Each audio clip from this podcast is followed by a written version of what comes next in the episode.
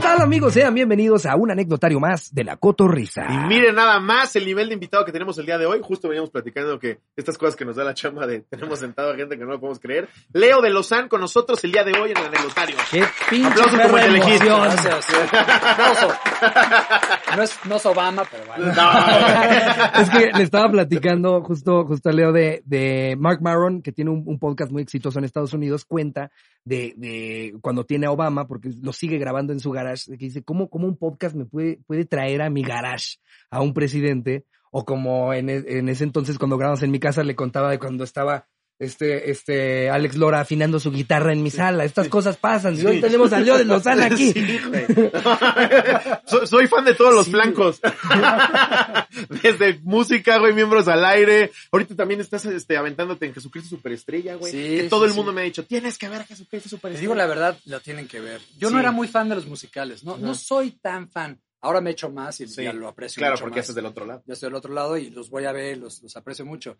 Pero este sí vale la pena. Además de que es una obra increíble, es de Sí. las mejores músicas compuestas para musical este, de la historia y es la ópera rock por excelencia. Sí. Es una muy buena puesta en escena. Y dijiste Así que la traducción se la aventó Julisa. Julisa, ¿verdad? Qué cagado. Pero hace muchos años. Ajá. Este ya es creo que la cuarta o la quinta vez que se pone esta obra. Pero en esta versión es única. O Ya es probaste todos los aplausos. Sí. El de risa, el de teatro, el de muchísimas música. cosas. Sí. y es que justo es He eso, güey. de todo. O sea, arrancaste a los 16. O sea, empiezas como tal de manera formal en el 87, ¿no? En O 87. sea, son 35 años. Sí, este año No cumplimos y se 35. sigue viendo como Y de se ve de 15 35. y hermoso. Es como si hubiera empezado la carrera en pañales, No puede güey. ser, No mames. No, o sea, son, son muy yo generosos. parezco No, tu hermano cállate. grande, ¿Son güey. las que piensas que nos bluren como testimonio de narco? La otra vez que me dio mucha risa, una- nunca había oído el- el- la expresión, pero me dice un amigo, manches, Leo, te ves muy bien, ¿qué edad tienes? Y le digo mi edad y me dice, no, fichero, estás regio, cabrón. Estás regio, es más, estás épico. es que sí, Me güey. encantó, ¿eh? Justo te dije ahí abajo desde que yo sé que existes, que es que, que tengo como 14, igualito, güey. No, O sea, nada más, nada más buscas tus videos y poquito más mamado, más flaco, con más melena, menos melena. Esos son todos sus cambios. Sí. Sí, está No, cabrón. pues gracias, gracias. Qué placer tenerte aquí. Muchas Igual, gracias por Sí, no, es un gusto, es un gusto. Traigo a mis hijos que son mega fans. Qué chido, Sí, la neta, qué padre. Que son conocerlos. idénticos también. Mira, ahí están. Qué cagado. ¿Cómo están, chavos? Salen guapos, por eso tengo Sí. tres. si no, ya hubiera cortado el primero. El primero, bueno, aquí, mejor perrito. Exacto. Oye, pero güey, arrancas a los 16, Ujú. pero obviamente, digo, esto te lo he preguntado 250 mil veces, pero antes de eso, sí tenías como un plan B, como contemplado de voy a hacer otra cosa. Siempre fuiste este espíritu rockero de. Artístico. Lo que ¿no? pasa es que estábamos muy chicos, ¿no? No Sí. tenía la madurez ni Claro. la ni la visión en ese momento de decir- es más, no entendía en ese momento ni que era una carrera. Cuando me decían, es que es parte de tu carrera, yo, carrera, o sea, Sí, yo estoy con mis amigos haciendo música, ¿no? claro. Claro. sí. Y la verdad es que ahora viendo hacia atrás, sí estábamos muy jóvenes para, No mames, para 16 firmar años. un contrato transnacional con una Sí. disquera transnacional de cuatro discos, o sea, entonces, pero fíjate que los primeros discos de la carrera de casi todas las bandas, por eso tienen esa magia, porque Claro. tienen inocencia, tienen rebeldía, tienen mucha pasión, Autenticidad. ¿no? autenticidad, originalidad, Sí. tiempo invertido, este, Es muy orgánico. adolescencia, este, ¿sabes? Sí. Entonces, hay luego ya muchas mejores producciones, tal vez hasta mejores canciones, pero eso no lo traen, por eso es que los primeros discos son tan Sí. apreciados. Que algunas lo dijiste, justo lo chido es que estas bandas salgan en el garage.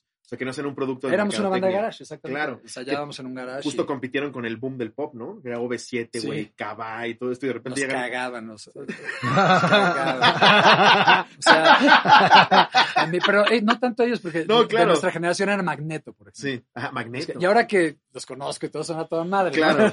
Y- y- Pero en esa época era rojo esa contra, época era, era negro contra rosa. Sí, era Blur contra Oasis. Claro. Pero estuvo bien cagado porque justo lo platicaba con Miguel, que es bien fan. Y me dec- le, le- le decía, estuvieron como en, en el, en el limbo de las dos, porque por un lado las bandas de rock estarían este pedo de el rock viene de abajo y somos raza y la chingada, contra OV7, que era un producto de mercadotecnia hecho, como que no terminaban de encajar en ninguno de los dos, ¿no? O sea, Sí, porque era un poco desconcertante cuando ibas a ver a Fobia, porque, bueno, les voy a contar la primera tocada justamente en 87 que tuvimos, y de hecho, por eso son nuestros padrinos el grupo Trolebús, ok, porque tocamos con ellos, que ahorita también les cuento unas anécdotas buenísimas. sí, a huevo. Entre ellas que sacaban, venían en una camioneta y sacaban una anafre para hacer tortillas porque traían hambre, ¿no? Venían de otro show. Llevaste tu anabra a tu show. Entonces agarraba el hambre y sacaba, sácate las tortillas, compadre, órale, va, va, va. Entonces una anafre, ¿dónde saqué una anafre? Y luego los veíamos en la prueba de sonido y era el ride de la batería. Era el No. No, wow. Era ride y anafre. wow. Pero bueno, este, no, increíbles, increíbles. Una este, pechuguita en platillo. Que eso ¿no? está padre, porque- y luego ya, dale, dale, compadre. No me muevas, dando- no me muevas un poquito. Se ve perfecto la marca de dónde hiciste las pechuguitas. que queda sudadito. Sale carboncito. Pues es que es eso, güey. En, en- en una época en la que rock era todo eso, pues la neta sí es difícil entrar como, digamos, chavito bien del sur. Ah, sí, por, por eso te digo, en esa Sí. tocada justamente era una tocada de la UAM Xochimilco. Ok, wow. Y de repente, pues, el grupo Trolebús, otro grupo urbano ahí, con chamarras y tal. Y de repente salimos nosotros, que en esa época nos poníamos plumas, maquillados, con los pelos parados. O sea, más una onda como Kiss. ¿Como Poison? Pues era más como The Cure. Ok, ah, como The Cure. ok, más que. Ok. Y de repente nos y... Pinches timbirichas. Pero empezábamos a tocar Sí, y pues lo que sea cada quien tocábamos muy bien, pues tocábamos Sí. todos los días ensayábamos cuatro horas al día. claro. Entonces tocábamos muy bien, teníamos rolas de ska, teníamos, éramos medio punks en esa época. Entonces de Sí, repente la el banda ska decía, como que sí lo noté ahí. ¿de dónde salieron estos Claro, güeyes sí. este, fresas, maquillados, pero que tocan increíble? Y no nos dejaban bajarnos luego. Sí, que no comprendes seis, cómo siete rolas. eso. de- No, no se bajen. No, no, pues ya acabamos. Pinches timbirichos No, sigan tocando. sí, sí, los odio, pero échense Pero vuelvan a tocar. No, está está, cabrón. Y es eso. O sea, al final del día tocas y tocas y tocas cuatro o cinco horas diarias. No mames, te vuelves Sí, nos volvimos muy buenos. Y, Digo, y también además, hay gente necia. O sea, que, que Sí. también hay que. hay unos que- malos. se necesita talento, sí. porque Sí. hay, una, hay una diferencia entre ser perseverante y ser terco. También hay, Pero hay la gente prueba que- está 30 años de carrera, güey. Ya vas, ves más allá como es tú, ya regresas al pasado. Exacto, o sea, su, No su mames, caso fue de éxito, pasó. pero Claro. no, no creo que todos se vuelven buenos nada porque lo están haciendo todo No, el tiempo. cero. ¿no? No, no. ¿A cuántas bandas no, no, no les tocó ver ustedes seguramente que también decían, esto se ve que van a traer con qué y que nunca pasó nada? Yo he visto tantos, y aparte tan talentosos que, que no De hecho, doy- es lo normal, ¿no? Que veas gente que no, no la armó, Sí, por cada historia de éxito, desgraciadamente, miles de fracasos. Exacto. Pero además hay muchas cosas, de repente, porque tienes toda la razón, este, hay mucho talento, digamos. Y luego hay mucho trabajo también. Perdóname, de repente no hay tanto talento, pero hay mucho trabajo y dices, bueno, sí le faltó. Luego hay otro que es medio huevón, ay, lástima porque es muy talentoso. Tú Sí. lo entiendes. Sí. De repente hay todo y no pegan. Sí, como que se No conectan todo las y algo nomás no. Digo, no voy a decir nombres, pero puedo pensar en varias Mm. bandas que me encantaban y nomás no conectan. Entonces Claro. es bien difícil. Esto Así- la verdad es que hay que estar agradecido. Así Cabrón, como se da el, el hay talento, lo que falta es apoyo, también a veces hay apoyo y lo que falta es Lo que talento. falta es talento. Y a veces sabiendo las dos, no le gusta Sí, la ¿cuántas gente. disqueras juran que ese va a ser el siguiente putazo? Y Y nada. nada. Y luego hay discos como el de Alanis Morissette, que es legendario porque costó creo que 100 mil dólares y vendió 25 millones de discos. Sí, está Wow. cabrón. Entonces, o luego ustedes como músicos también lo contaban en algún momento, ¿no? O sea, cuando, cuando sacan leche, sí. que es como... Porque- sin albur. Sí, ¿no? sí, leche. muchas, veces, muchas veces lo sacaron. Cuando sacan Vengo- leche, vengo un poco a contentos. Así se llama el álbum, señora. Pero es, es, es- es su sacas Sixtina, leche. y no necesariamente es lo que más le gusta al público también. tengo a mis vecinos aquí. no se han escuchado No así los dejaba ir a miembros. No los dejaba ir a miembros porque estaban muy chiquitos. No- Y aquí hablando de sacar leche. Aquí, Pero seguramente han buscado los videos, Ah, O sea, seguro. qué cagado debe ser también tener un papá así. O sea, mi, mi papá es ingeniero. claro, yo no Güey, que sé. te llegue a recoger a la escuela Leo de Lozán. No mames. Imagínate las mamás. güey. No, las No maestras, güey, las maestras te Las dan, mamás ya te con dan 10, pezoneras. te hacen citatorio nada más para que vaya tu papá. Sí necesitaba, sí necesitaba mucho. Su hijo está muy callado. Tiene que volver a venir. La neta, sí. Mira, no sé si era por eso, pero sí me llamaban un chingo. No, obvio. Yo te llamaría, güey. Yo que fuera el conserje te llamo, güey. Mira, Leo, acabo de recoger esto. Sí, no, no me, no me imagino cuán- cuánta Ay, gente no se te aventaba en todos lados. O sea, porque eh, lo, lo- lo que te decía de que has probado todos los aplausos. Nos, nos contabas que, que miembros al aire al medio año de que saliera ya eran el número dos de cable. Sí. Solo después, de- o sea, no de cable, no de, del, del canal. No. Toda, todo Todos el los cable. canales de cable. O sea, el único que les los ganaba era los Simpson. O sea, Sí. Siempre que te vaya, que te vaya también con, buenísimo, que te vaya también con la Pero es música. un digno primer lugar. Es un imagínate, digno. No mames. Luego hagas un programa y te digan, nada más te ganan los Simpson. Sí, Imagínate sí, el empute de la gente que no lo logró en una cosa. Sí, Ver claro. cómo lo logra 16 diferentes. güey. que te dijeran, te ganó, te ganó el nuevo programa de Haitovitz y dices, bueno, pero los Simpson sí está cabrón. Está y increíble. miembros, la neta, también fue una etapa, lo decíamos allá abajo, nos platicabas, también bien chida porque de alguna manera como más suelta para ti, ¿no? O sea, más de Sí. echar desmadre. Sí, la verdad, al principio, cuando yo había hecho un programa que se llamaba Fusionados, que era de música, que era como sueño de cualquier músico, ¿verdad? Se, se trataba de hacer fusión entre géneros diferentes. Entonces Ok. juntamos a Kinky y a Grupo Pesado, este, dije, ya no me acuerdo, pero hicimos 10 fusiones, entonces fueron 10 programas. Y luego terminó la temporada y yo quería seguir haciendo cosas de música, pero es muy difícil, o sea, era un Sí. garbanzo de libra.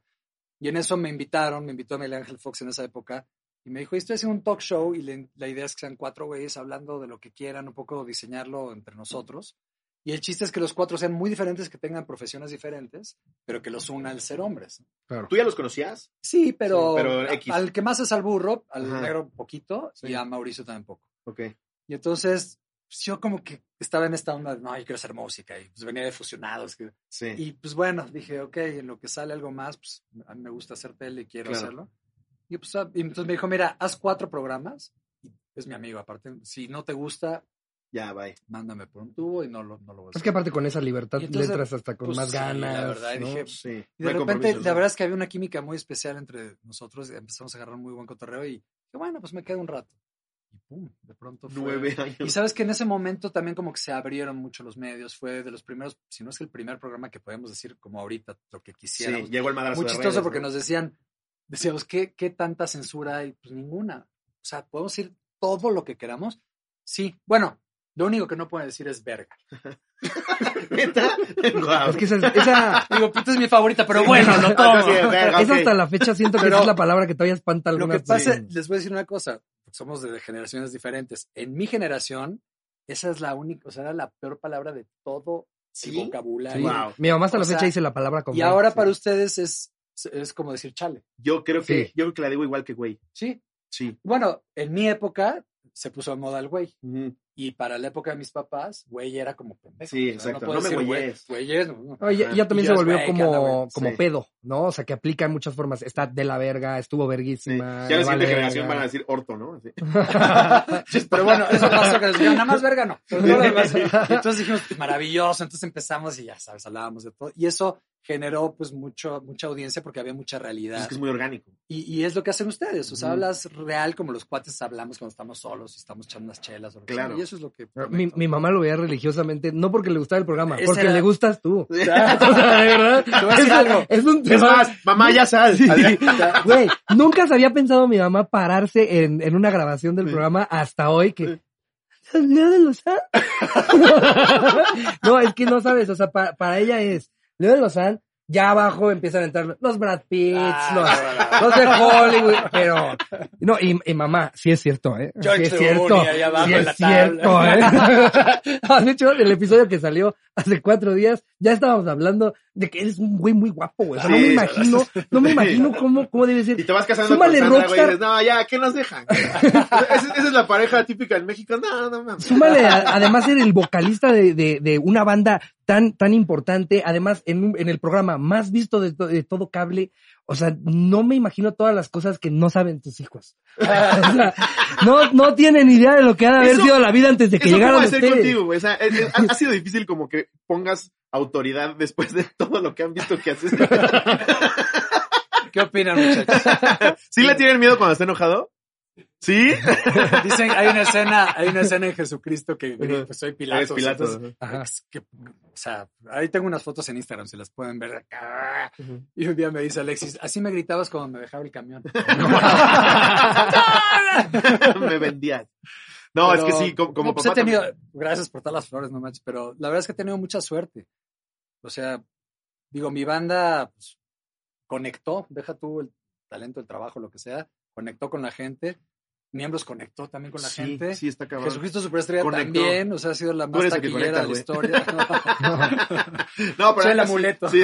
A, a mí me No, tocó yo- verlos tocar, no me acuerdo, fue, fue en un Vive Latino como entre 2016 y 2018, al- como en Ujú. esa época, que era cuando estaba la carpa de, de, de comedia, porque justo este, este Paco Guidobro me metió al rollo de los Le, le festivales. o sea, como- Ajá, sí. me- fue el que como que abrió los espacios para que los comediantes nos pudieran subir a los festivales.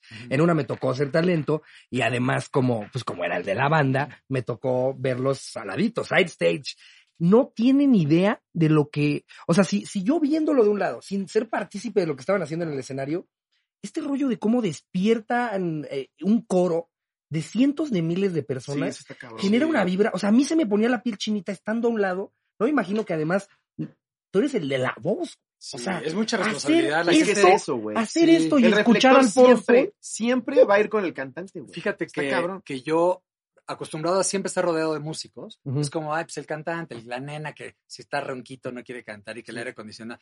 Y ahora quise Jesucristo Superestrella, que eran cuatro músicos y 35 Chingo de voces. voces, y Ujú. vi que dije, güey, no estoy solo en este mundo. Claro, te O repasas sea, la cantar es responsabilidad. un rollo. No es nada más responsabilidad de llevar el show y la gente y el timing y la, la voz. Es Sí. un rollo. O sea, es tener tu instrumento adentro de tu cuerpo Claro. y se ve afectado por todo, por el aire acondicionado, por lo que tomas, por lo que fumas, por lo que respiras, por lo que comes. O sea, es un rollo cantar, es Sí. emocional. Si estás bajoneado, no cantas igual. O sea, realmente una- un tema. Entonces, sí, salir a estos lugares cuando tienes aparte cuatro o cinco shows a la semana y conservar la voz es un rollo. No mames, Es sí, mantener la voz. Justo platicábamos con un cantante, ¿te acuerdas? Esta- Terminamos en un cantabar en Mexicali, después del show, y había un cantante, güey, cabrón, imitaba a el que Shakira. cantaba con Shakira, ¿no? No mames, Sí. era Shakira, güey. Mi esposa la imita idéntica. Neta, Sí. wow. Estaba, La, la tengo que invitar. Sí, sí, a que haga eso y ya. Bueno, Sandra, Gracias. gracias. Que estrenes novela, ¿no? Bueno, hasta luego. No, cuando Qué quiera, mala onda, Sandra, qué mala onda, invitadísima, para nosotros es un honor. Y le preguntamos a este güey también la voz, y porque pues, vimos lo que le pasó a Miguel Bosé, güey, que Sí, ya no no, puede. mames, no puede cantar, y justo nos dijo, es que, Ya no güey, hablar, es aire, es calor, es tomar bebidas que no estén muy frías, güey, salir tapado del... O sea, sí, cuidarte la voz, está y, lo, y lo que comes también afecta mucho. Por ejemplo, Sí. el reflujo, todas esas cosas. eh, Yo cantaría cada media canción. sí, güey. También Sí, es parte es de un una rollo. responsabilidad de mantener así la voz tantos años. Es un rollo la voz. Pero, pero este, hablando a nivel latino, eh, ¿sabes que hay una cosa muy padre que le pasó a Fobia, que no a, no a muchas bandas les pasa? Que cuando ya llevas cierta carrera, cierta cantidad de años, hay como una transición generacional. O sea, durante los primeros discos tienes como la misma gente creciendo. Y de repente, a nosotros nos pasó en Rosa Venus, hicimos ahí ya el pase a la nueva generación. Entonces, de repente ya había gente de nuestra edad y gente de 14, 15 Sí, años. que Rosa Beso que 21. ya graban con Jay, ¿no? Sí. Entonces, cuando salimos, o sea, lo que quiero decir es, el primer lati- video latino que hicimos hace 20 años al de ahora, es una vibra completamente diferente y es muy emotiva porque la gente no va ahí a, ah, yo soy su fan. de Ya la es otra serie". energía. sí. Ya es, es gente que llora, Sí. es gente que lleva a sus hijos, es gente que... Ya le pega más a la que le nostalgia también- que al Rush. También cuánto pega la tiempo los canción, llevas se acuerda de su acompañando. boda, de su Sí. rompimiento, Claro. de su aniversario, Sí, te de la muerte de muchos- alguien, ¿sabes? No es lo mismo un Entonces, lanzamiento que la rola que llevas escuchando 18 años y que Claro, aparte a ti te güey. Y genera tú lo algo. ves desde arriba, entonces es una cosa muy... o sea, yo estoy muy agradecido. Por, por eso era que te comentaba lo de la, la energía que yo sentía nada más con estar a un lado de, por ejemplo, escuchar a la gente corear vivo, Sí, está cañón. es, escuchar a todo un No, güey, sol, eh, a- acompañar tu voz eh, eh, con todo lo que han vivido con las rolas y, y el tiempo en el que los han acompañado, porque una canción se mete a tu casa, Sí, a tu matrimonio, sí, a, sí, a sí. todo. Entonces, Sí, está no, bien no me imagino lo que es tener constantemente eso. O sea, digo, yo, yo disfruto muchísimo las risas, por ejemplo, a mí esas las conozco muy bien, Claro. pero escuchar que la gente te coree, Sí. esos decibeles de, de, de unión en todo tu No, público para hacer lo mismo que, sal, que es sale adictivo, se hace adicción. Me imagino, Sí. no, no, qué, qué locura. ¿Sabes también que estaba muy cagado de ustedes y que creo que estaba muy padre? Que justo también era la época en la que, no, ¿cómo voy a ir a Televisa a promocionarme? Yo soy músico. No mames, andaban con Paco Stanley, güey. Les Siempre en domingo les valía verga. No, y, y sabes qué? que también nos, nos lo habían este, como platicado mucho, ¿no? Los colegas, oye, no, es que en Televisa no te dejan ser. Y de repente fuimos y nos dimos cuenta que no nada más eran a toda madre, nos dejaron hacer lo que quisieran. Nadie nos decía cómo teníamos que tocar, ni cantar, ni cómo Sí. vestirnos. Dijimos, oye, pues es lo que hay además, Sí, ¿no? O este sea, es- es, este el es único mi- canal es que es mi mi aparador. país, es mi aparador, claro. Claro. Y entonces empezamos a tomar los medios por las armas y como feos no éramos. No, yo, ¿qué te digo? Feos no éramos, ¿Qué te digo? Porque Suspiro. Nos, nos decían, nos decían es que Nos decían, es que ustedes son los guapos del rock. Le digo, no, lo que pasa es que están bien pinches todos. es que se fueron los polos opuestos. güey. De repente llega pinche grupo de rock de dioses griegos. Sí, no mames. No, tampoco, pero traíamos, por lo menos traíamos más onda y nos vestíamos. Por eso los primeros dos bateristas era como, tú en la esquina. No, tú ponte aquí la charada. De hecho, Jane los nunca se quería quitar la playera, güey. La obligaban a quitársela. ¿no? Estaba por contrato.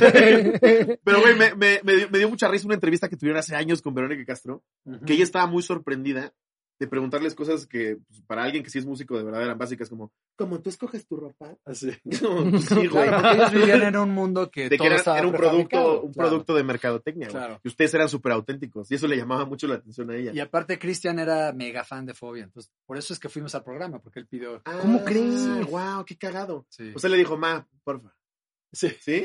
Llévalos. Sí. Wow, no mames. Bueno, no sé si haya sido esa la razón, pero yo creo Sí, que. claro, bueno, Estaba, sí. estaba Cristian ahí en la grabación. Sí. Entonces sí era eso. Sí. Entonces sí era eso. No creo que Cristian iba Bueno, todo el tiempo. Y de Caifanes y de Bonnie y los enemigos y de muchas bandas, ¿no? Claro. Pero yo creo que él sugirió que fuéramos, porque pues, la verdad éramos muy underground en esa época. Pues es que, o sea, como industria, el rock lleva toda la vida en México, ¿no? Pero como industria sí empieza en los noventas, ¿no? Sí, yo creo que sí. O sea, re- realmente ya es 90s, estructurada. mediados, sí. Sí. Finales Y- de y- ochentas, ¿no? Y lo que pasa es que nos invitaron mucho a los medios porque les parecíamos muy peculiares. O sea, Sí. éramos- o sea, no había ninguna banda que se viera y sonara y. Y que sí tocaran, Ya, y sí cantaran, y sí componieran, eso está cabrón. Exactamente. Cuando todo era antes de... Esto ya lo armó el productor, vamos a venderlo así, que ha sido exi- exitoso. Exactamente. Pero no por eso son realmente cantantes o artistas. Sí, funciona muy bien, pero pues tiene su caducidad. ¿no? Oye, ¿hay alguna entrevista que recuerdas así que haya estado cagadísimo al principio, como tipo Paco Stanley, Verónica Castro, que hayan llegado y... Paco era chistoso. Paco estaba muy cabrón, ¿va? Sí. Yo invariablemente me rompía de risa. Sí, O sea, de Paco veras, estaba muy cabrón. Y a veces sin nada eh, chistoso que dijera, era con gestos Justo. y con actitudes. Y, o sea, era, era verdaderamente Es que él era una vibra. Paco era un fue, el, fue el Era un primer. genio. el- eh, era Qué manera de un bully. elegante, ajá. ¿no? elegante. Era un bully con carisma. Sí. Y aparte muy inteligente, muy solidario, muy sencillo. Como que todo el tiempo valiéndole madre todo, le ¿no? valía. Media hora antes no sabía quién eras, pero le pasaban el, los Yo- datos y... Bueno, ¿y tú qué, eh? Y todo lo improvisaba. Sí, y Él, de- admirable. Y el otro que soy mega fan, que descanse en paz también, Loco Valdés. Ah, sí. Genial. genial. Yo... En un programa de radio Ujú. y arrancaba, en una planta aquí, arrancaba así unas hojitas y empezaba. Escuchaba canciones enteras con una hoja de. Te. Así de la nada. ¿Se das cuenta? Bienvenidos. Y seguía la canción y seguía. Y, to- ya al rato. ya bien incómodo, pero contento. Y, y entonces ya acababa y, y luego venía el comercial y nos decía, oigan muchachos, este, yo, yo, yo estoy aquí en mi onda, yo sé, yo cuando la, la edad de ustedes me da una hueva espeluznante, la promoción es aburridísima. En el momento en el que yo les caigo, les dé hueva, párense y me manden a la chingada. Qué qué chido. No, ¿cómo cree, maestro? No, en serio, pero aquí nadie está huevo, ¿no? Y ahora voy a sacar un chupecito y sacaba su botellita de abajo. Aquí no me dejan chupar. vale. Si empiezo a vomitar, me mandan a la verga. Tenía sus botellitas ahí. No, genial. Y todo lo improvisado también era. Eh, eh, comediante. La improvisación también es, yo, yo la admiro muchísimo, güey. No, es increíble. impresionante. Y, y Paco era, era un maestro, güey. Sí. O sea, hay todas las entrevistas de, de- de grandes bandas, güey, como ustedes están ahí. No mames, qué manera de, de, de meterlos en el bullying, pero de manera bien elegante, sin realmente ustedes sintiéndose Sí, porque te ofendidos. criticaba de la ropa y, Sí. y- y realmente era chistoso lo que decía, porque Sí. sí, a veces nos pasábamos de lanza con los, con los atuendos. Y luego armó como una especie de competencia, porque le encantaba el rock, Ujú. Como una competencia de bandas se le ocurrió hacer. Y fue un fenómeno. No podíamos entrar en Televisa porque iba a maldita vecindad y luego a la semana siguiente caía. Y vote por el suyo, y vote por el que más le Ah, gusta. no mames. Y entonces hizo un rating tremendo, nos dio un impulso tremendo también a- a, todas las bandas. Y al final dice, ya el lunes que entra vamos a decir quién ganó. Ahora, no ganó nadie, vale madre. Ah, Wow. Qué chulada. Sí, Paco. Todos ganamos, nadie perdió. Vamos, Paco era increíble, güey. También esa, esa Muy etapa de ir a, a ese tipo de, de tour de medios ha de haber estado también bien divertida. Muy divertida. Sí, había personajes muy peculiares. Y, la tele se hacía de otra manera y había otra. Nunca onda. los trataron mal. Un conductor que sí haya dicho, La no, verdad. ustedes no. Nada, o sea, siempre nos han recibido muy bien en todos lados. No, no.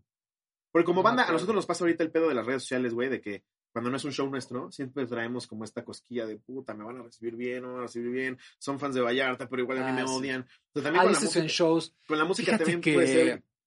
híjole, o sea, no recuerdo ningún show así que nos hayan bajado, abuchado, nada. De repente hay públicos más duros que otros. Ujú. O sea, abrirle al tri es duro, Sí, no porque mames. son imagino. muy, muy... Pero también ha cambiado mucho el público. O sea, ya los festivales creo que rompieron esa barrera de que fresas contra rockers, ¿no? Ya, Sí. o sea, ya todo. De entrada ya sabes que si va a ser un festival es como para abrir tu mente a El reggaetón llegó a, a, ser un, un- como un odiador para todos los demás géneros, ¿no? Es como, Sí, si no exacto. es reggaetón, todo está chido. Exacto, ¡viva la cumbia! Sí, Ya hasta grupero, pero no reggaetón. justo. Y el Pero reggaetón, ¿qué hasta el reggaetón, sí, a mí no me molesta. La Sí, verdad. no, eso es un género más. Y luego hay cosas bien interesantes. Z Tangana me parece un... Es fantástico. Se Tangana Lo es- conozco por mis hijos, la verdad. Z Tangana es Hijo, lo vamos a ir a ver ahora en, en- en el en Monterrey, ¿cómo se llama? En el, en, en, en el Pal Norte. en Pal Norte. Ah, el wow. Pal Norte. Sí. Y este, Uf. él produce, él compone, o sea, tiene una propuesta. No, Z Tangana está. ¿Has visto su Tiny Desk? No. Tiene, tiene un Tiny Desk, no sé si lo han visto tus hijos. Ah. ¿Ubicas el concepto del Tiny Desk? No. Meten bandas literalmente Es de a una oficina. Ajá. Es ok, ok, ok. A que toquen, pues, como un unplug, Sí, sí. pero mucho más austero. Ok. Y literal está en un escritorio de este tamaño. Wow. Y Zetangana ahora en pandemia no pudo hacerlo en las oficinas de Tiny Desk, entonces lo hace en su casa, en el comedor y en la sala. Nada más. Wow. Con sus familiares, Con sus amigos, familiares mete a un cuarteto de, de, de Es cuerdas. lo que te digo. Entonces, en todos los géneros hay cosas muy buenas. O sea, Claro. también. Claro. Como nos, como nos decía bueno. Alex Lora, todo es rock, para mí todo es rock, rock, de- cada quien hace su rock y para mí el rock está bueno y todo es rock. Mira, yo no, no estoy tan de acuerdo. No todo es rock, pero, pero hay cosas que rockean mucho. No, claro. No estoy tan de acuerdo. Oye, y, y Zetangana rockea. Sí, Zetangana está cabrón. ese, ese güey está cabrón. De hecho, nosotros también Sí. vamos a estar por ahí en el Pal Norte, Ah, eh, eh, seguramente viendo a Sí, Zetangana. hasta adelante con tus hijos y tú. Súper fan. Sí. Pero hay cosas muy buenas. Y, y hay otras también. De repente Maluma también tiene canciones muy buenas. O sea, por muy comercial y que te caigan mal, lo que tú claro. quieras. Es Muy gente que lleva toda la vida haciendo eso. Lo y que bien decimos. producidas y reales. Y Sí. lo que pasa es que, bueno, se hace de otra manera. De repente hay siete autores. Se hace de una manera muy capitalista y muy. ¿no? Sí, Muy sí, al final todo es un negocio. Es muy negocio, pero de eso se trata Pero al final, también. Todos lo que están buscando es conectar con un público, ¿no? Exacto. Que es, que es lo lo que hacen. decías de que, que el- de lo que fueron afortunados ustedes. Que decías, la cosa es que nosotros conectamos. sí. ¿no? Y, y hay, hay quienes los logran por, por otros géneros o a, a veces hasta con cosas que dices, puta, ¿cómo chingados pega esto? Es Pero tienen su público y encuentran cómo conectar con Increíble. alguien por medio de algo que a veces ni siquiera podemos comprender. Sí. Y por ejemplo, ahora, ahora en esta etapa como solista, porque, a ver, esto, hoy es, hoy es domingo, hoy es domingo, ¿cuándo te pueden escuchar? sí, ya. Ya, ya, llevan media hora de puras mamadas. Su canción. Sí. Póngala ya. Oye, hoy es domingo, ya sa- salió entonces hace como tres, tres días. Salió el viernes. Salió el viernes. 21. Venga. Eh, ¿qué, qué tal, ¿Qué tal es esta etapa de estar tan acompañado siempre, ya, ya fuera como por un lado con la banda o cuando estabas de gira con, con miembros al aire, o sea, como que siempre compartiendo el escenario con, Fíjate, con que más gente? ¿Cómo es muy- esta Es muy buena pregunta. La, la, yo ya tuve una etapa solista. Sí, este es el tercer disco es de solista, disco ¿no? solista. Entonces, primero, bueno, fobia, ¿no? Luego hago la, la parte y no la disfruté tanto. O sea, me encantó hacer los discos, pero la cuestión de promover, este, montar el show, este, porque aparte justo cuando sales de una banda tan grande es bien difícil levantarla Sí, solo, no porque traes el resentimiento un poco de la gente. Claro, de los que La- se van con unos, los que van con otros. el- la comparación, que es muy Sí. injusta, pero es inevitable. Entonces no lo disfruté tanto y entonces por eso hice los Concord, que dije, bueno, me siento muy solo, necesito estar como en tribu, en banda. Entonces hice los Concord que, además de que fue una experiencia increíble para mí, aprendí muchísimo, se convirtió también como en, una, en un recreo musical para mí, en el Sí. que podía colaborar con gente con la que quería colaborar hace años, que admiro y que quiero, y lo logré y bueno, fue un- fueron dos discos que, una etapa increíble de mi vida. Es que Y- ya está cabrón que ya, ya, era- ya eras de Leo de Lozán. O sea, ya, ya no Sí. eras el que se salió del garage para ir a tocar una puerta. Pero, no, pero ya- te voy a decir una cosa. Un poco pensábamos eso, porque al principio éramos Jonás de Plastilina.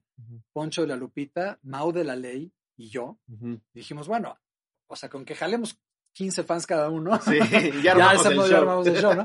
Y no creas. Es como sea, concepto de superbanda, ¿se le llama eso? Pues al principio lo llamábamos un, bueno, siempre lo, lo quisimos, lo preferimos llamar eh, colectivo de rock. Ok. Y entonces cada quien entraba y salía como quisiera y se fue Sí. diseñando solo. Y fuimos de las primeras bandas que regaló la música, fue muy polémico en ese momento. Pero bueno, eh, en los primeros shows, sí tuvimos shows así de 80 personas. ¿eh? No ¿Cómo crees? Sí. Sí, es un, un De Jonás me decía, cabrón "Güey, de... tú me dijiste que iba Sí, no mames. O sea, sí. Y luego ya, bueno, fuimos creciendo y se fue corriendo la voz, pero Sí. no creas, o sea, la gente cree que ya la tienes comprada y ya. Sí, no, es... No, No, a, no, a no, nosotros también nos pasa que proyecto- cuando somos la cotorriza es un teatro enorme y Sí. luego cuando vamos solos, digo, no, no nos quejamos de que No sea muy poca gente, pero pues no es lo mismo Claro. que, que se trata de otra cosa y cada proyecto tiene su desarrollo y su Sí. tiempo, y, su- o sea, es difícil. Pero bueno, fue increíble. Y entonces volviendo a lo de solista, ya ni lo tenía yo programado, como tenía esa experiencia del pasado, como que ya dije, bueno, vino lo de Fobia, el Unplugged, y van los discos y tal, y empecé a hacer otras cosas también, y de repente hice una canción para una película de Manolo Caro, me invitó a hacer un cameo, Ok. Y compuse la canción y ganó Mejor Canción eh, ese año en los premios Canacine, Mejor Canción Felicidades, una chingón. película Chido, mexicana, gracias. Y entonces me emocioné muchísimo, aparte nunca había ganado un premio como solista, entonces subí, Claro. y había a Bruno, me acuerdo, Ajá. subí todo orgulloso y di mi speech y tal. Y entonces dije, pues, creo que tengo ganas de volver a hacer canciones. Y entonces ahí empezó el gusanito. Y bueno, el resto es historia. Me junté con Cristian, que me parece de los máximos talentos que hay ahorita en México. Cristian Jan de Reino, Ujú. que es una banda increíble. Ujú. Y este, y compusimos juntos algunas rolas. Luego hice otras con Luis López Valls, que es su socio. Y luego hice otras yo solo. Juntamos el material y la verdad quedé gratamente sorprendido del resultado porque es un poco más hacia el electrón, el electrónico no hablando de punchis punchis, sino de más teclados que guitarras. Y estoy muy contento. La Sí, lo es estás, lo estás disfrutando, no te hace falta esa, ese Y acompañamiento. sabes que no tengo Eso expectativas. Eso, es lo que te iba a decir. O sea- Realmente, genuinamente sí lo estás disfrutando. Digo, Sí, obvi- no, todo lo obviamente. disfrutas. Claro, no, claro. Pero, Pero- esto, esto, esto lo estás disfrutando, me- igual y me equivoco, pero en el sentido de que como tal no hay tanto ya un compromiso, ¿no? O sea, sí es algo que estás haciendo tú No, que. no Lo le estás haciendo por ti. No le des nada a nadie, No sí. tengo un contrato estás presionado por una exacto, disquera. de que tienes que vender tanto, tienes Sí. que hacer tantos shows. Y ojalá nos vaya muy bien a todos y genere mucha chamba y a los Claro. músicos que les vaya muy bien también. Pero no hay esa expectativa de tengo que llegar aquí. Sí. Entonces, todo lo que, el hecho de estar aquí con ustedes hoy, para Claro. mí es un premio enorme. No. Traje a mis hijos, están fascinados y es un Qué placer chido. conocerlos y me encanta lo que están haciendo. Y ya está increíble. Mañana, pues tengo otra actividad y bueno, hay que gozarle, Sí. qué padre. Y sale el, el, eh, perdón, el sencillo, el disco, ya no Sí. puedo decir esa palabra, relato mi edad.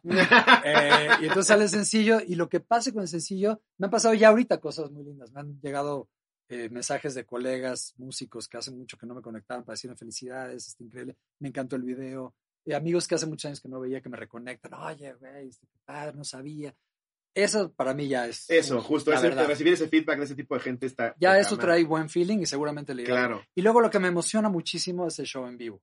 Porque va a ser un show que yo, al menos en Latinoamérica, no he visto que ningún ex cantante de una banda o un solista de rock haga. Y es que, ¿cómo no? O sea, ya, ya tuviste el escenario de comedia, ya tuviste el escenario de Sí. teatro, ya tuviste el escenario de música y ahora tú Eh, solito por eso di- diseñas tu justamente show. Sí, eso. Entonces lo güey, quiero hacer no más eh, que ver con todo lo que acabas de mencionar, Ajá. que con un típico show de rock. De, Sí, Claro, que ya ya, lo lo mucho. viviste toda la vida. Sí. Entonces va a estar bien padre y creo que la gente se va a sorprender mucho. Qué va a chingón. haber mucho baile, mucha coreografía, mucho, muy teatral.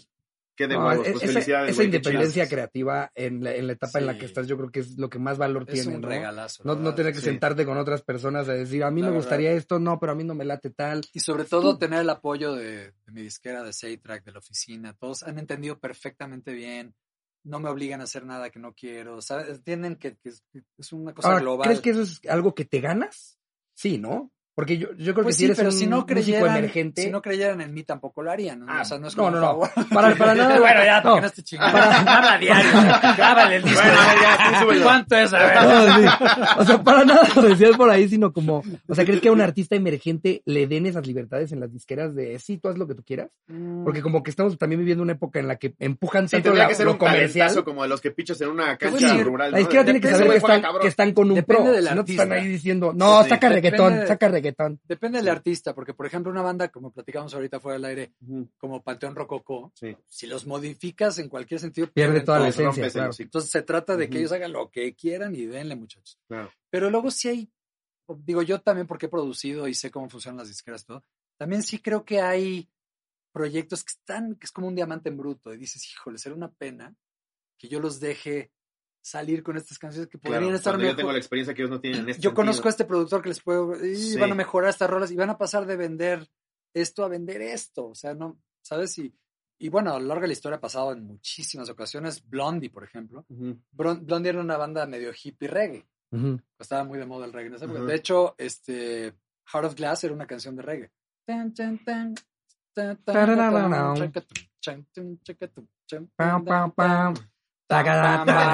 Sí, Y los productores ajá. lo dijeron, dijeron, no, espérate, es buenísimo. Aparte, Debbie Harry es un símbolo sexual, es un- una diosa, canta increíble, es un ícono Ujú. punk. Vamos a hacer la disco. Disco viene ahora y Sí. el resto es historia. Pero, Wow.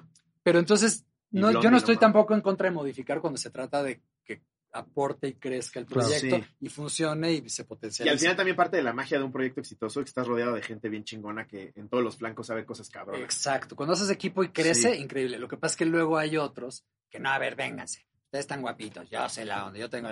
Y, Sí, y te vas a vestir cosa- así y vas a cantar. y vas a ganar dos pesos y Sí. yo gano todo. Entonces ya es una cosa ya más macabra, ¿no? Pero cuando lo creativo suma y se hace un buen equipo, yo creo que es muy válido. ¿Cómo se llama la rola? Se llama Lluvia de Fuego. Ok, a huevo. Entonces, desde, desde antier... No rubia, Sí. lluvia. Rubia de fuego. Y en la portada sale, sale pero no está... ¿Cómo se llama? Lorena Herrera, ¿no? es mala idea. ¿eh? ¿Cómo no se me encima, de una camioneta. Sí. Ese es el momento buenas ideas tarde. en el que le ponen pausa, van a escuchar la canción Sí. y regresan a seguir con el episodio. Sí. Aquí no hay anuncios como con Jordi, pero ya regresamos.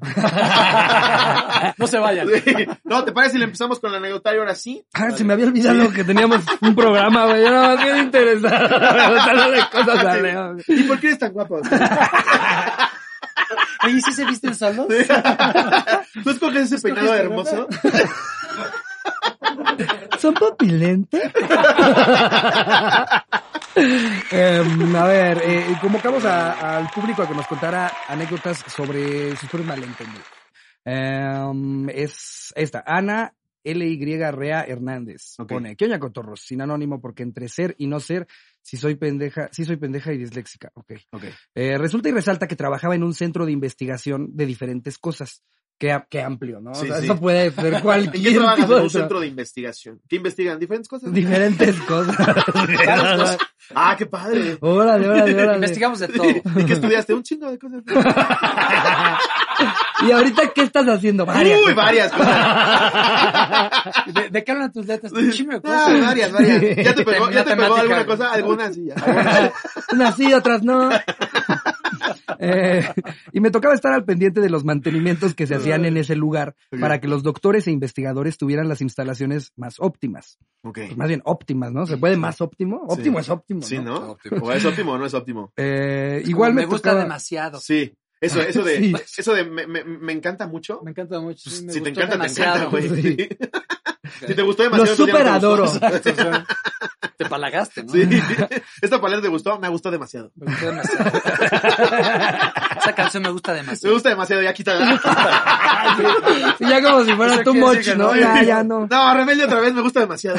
Eso también, güey, Ah, está sin sí, reveal. dice esta- Ahorita lo platicamos. Yo no lo he vi- visto. No interrumpas el programa, Sí, estamos no, en claro, que cierto. interrumpe. Estás en la Sí, nueva de. Reveal. Jerry. Yo no sabía que estabas en la nueva de Reveal. ¿Y cómo crees? Sí. Sí. Es que yo fui turbo, ultra mega fan de la, de la primera ¿En serio? tanda. Yo todos Güey, los días. Bueno, no te voy a contar, te voy a lo contar la que somos verdad. de porque- sí, Neta, Pero, sí, cabrón. pero súper Es que es Perdón, generacional, porque... No, no, no, porque para mi generación, RBD era, perdón, Rebelde en aquel entonces era como, pues una telenovela para chavitos que no veíamos y estábamos Claro, es lo que me pasa a mí ahorita Entonces, con la nueva. Exactamente. Sí. Entonces, ah, de repente llegan y me dicen, oye, que hay un personaje en Rebelde. Entonces yo de primera digo, no tengo nada que ver con eso. Tú en el salón. Con tu corbata.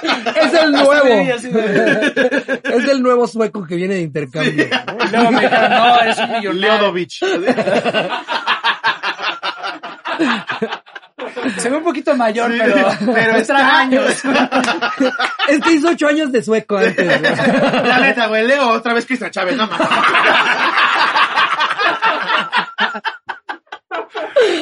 Es que se te acercan y al principio no sé ni qué iba a decir. No, es que estás viendo cómo fue el acercamiento. Ah, El que ajá. tú dijiste, Entonces pues, de ¿yo qué repente me que llaman, me dicen, sí, pues, ¿por qué no hablan a mí? Pero claro, yo no sabía que era una secuela, para empezar, reescrita increíblemente bien, dirigida Sí. por tres monstruos de, de Eso creo que es un gran acierto, que esa secuela, ¿no? Es secuela, Sí. sí. Es- Y aparte mi personaje es el dueño de la escuela, que es un millonario, excéntrico, loco, manipulador, maravilloso, macabro, pero fresco. O sea, es una maravilla. Ajá. Y aparte producido por Netflix con un elenco increíble, chavos, chavos talentosísimos. Sí. Entonces obviamente dije, bueno, pues claro, y, o sea, es un reto actoral, es un proyecto No, el, y el- el proyecto como tal suena muy interesante. increíble. Entonces Sí. lo empecé a hacer y bueno, pues estoy súper orgulloso y me encantó hacerlo. Y pues yo creo que va a ser un, ya está siendo un hit. No, ya, sí, ya No, lo es. ya O sea, es- ya de hecho, ya se había intentado hacer como el remake eh, con otra que no sé cómo se llama, se llama la otra, eh, Re- Rebelde. Ah, sí. Ah, sí, había una continuación. Hubo otro intento que Sí. pasó Este no es completamente remake, ¿eh? desapercibido. Este no es remake. Pasan 20 años Yo vi el los trailer, me, que acordé de algunos me personajes, dije, vi. ¡Selina! Lo, lo supieron hacer muy bien porque le pegan justo. Y Sí, me puse así. justo le pegan a la nostalgia de no mames, ahora es maestra. Ajá, Tú eres este lo vi güey. en el trailer. Este güey es un coluchi. Sí, Sí, la verdad lo hicieron muy bien, güey. Entonces yo soy Marcelo Colucci, que Sí. soy quien heredó 20 años Ah, después el sí. Emporio. Bueno, tengo 80 negocios exitosísimos, pero uno de ellos que me adjudicó mi familia es la escuela, que vale madre. Sí. No soy nada artístico Ajá. y entonces tengo que dirigir a estos. Lo que no sé porque llevo el primer episodio, ¿por qué tu hijo habla como argentino? Ah, porque es de una aventura que tuve con Argentina. Ah, Entonces él creció en Argentina, pero se vino a México. Ok. No, más ya la quiero Sí, ver. no, güey, el primer episodio te atrapa, porque aunque, aunque tú como fan siempre esté ese recelo de, aunque no la veas, dices, nah, es la nueva, yo me quedo con la anterior, lo supieron hacer muy bien, güey. Sí, está muy o sea, la bien hecho. neta, obviamente tocando temas de mucho más actualidad, güey, mucho más inclusión, Sí. pero no la siento forzada. No, Creo que está y bien. está muy bien escrito. No, pues, entonces en la pasada no habían celulares.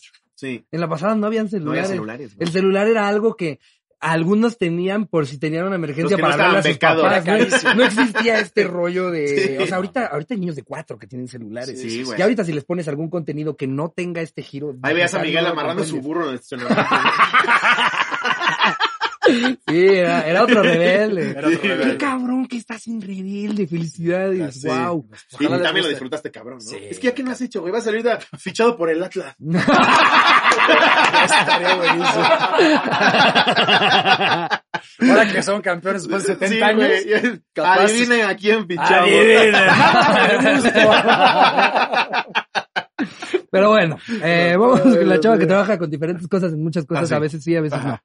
Eh, eh, le tocaba coordinar, eh, sí, que tuviera las insta- instalaciones más óptimas. Ahí es en donde nos fuimos, a rebelde.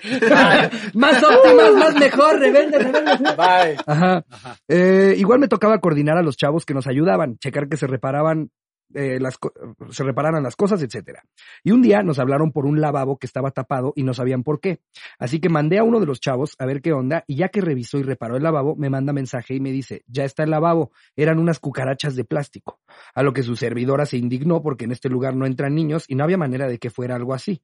Procedí a decirle a mi jefe la situación. Estaba en una junta, justamente con la encargada del área afectada y le comenté que habían sido dos cucaracha- cucarachas de plástico las que ocasionaron el imperfecto. Me pide que le lleve las cucarachas a su oficina, por lo que se, le- se las pedí al chavo, y cuando llega con el arma culpable, pues no eran cucarachas de plástico, eran cucarachas...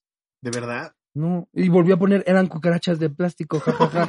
No Sí, no Creo que entiendo a qué se dedica, qué hizo. ¿qué, está- qué estaban investigando ahí, güey? A ver, ¿tú qué entiendes? Lee el A final. ver. Es que a veces también me pasa que- que- que Había manera de que Luego fuera el algo público así. nos Procedí a las decirle a mi jefe Ay, situación. pendejos, a lo que se ajá, refería era ajá, tal. Claro, porque estás.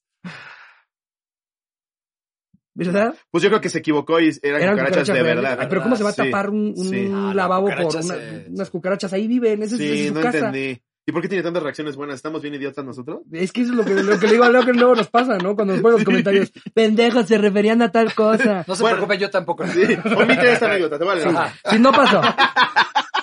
Esta es la onda. Anónimo por si acaso. Bueno, anónimo. Mm. Lo llamaré, ¿ya creció? Ok. ¿Qué oña, qué oña? Espero ya anden bien del COVID. No sé si llega a ser mi peor malentendido, pero me dio mucha risa y espero ustedes igual.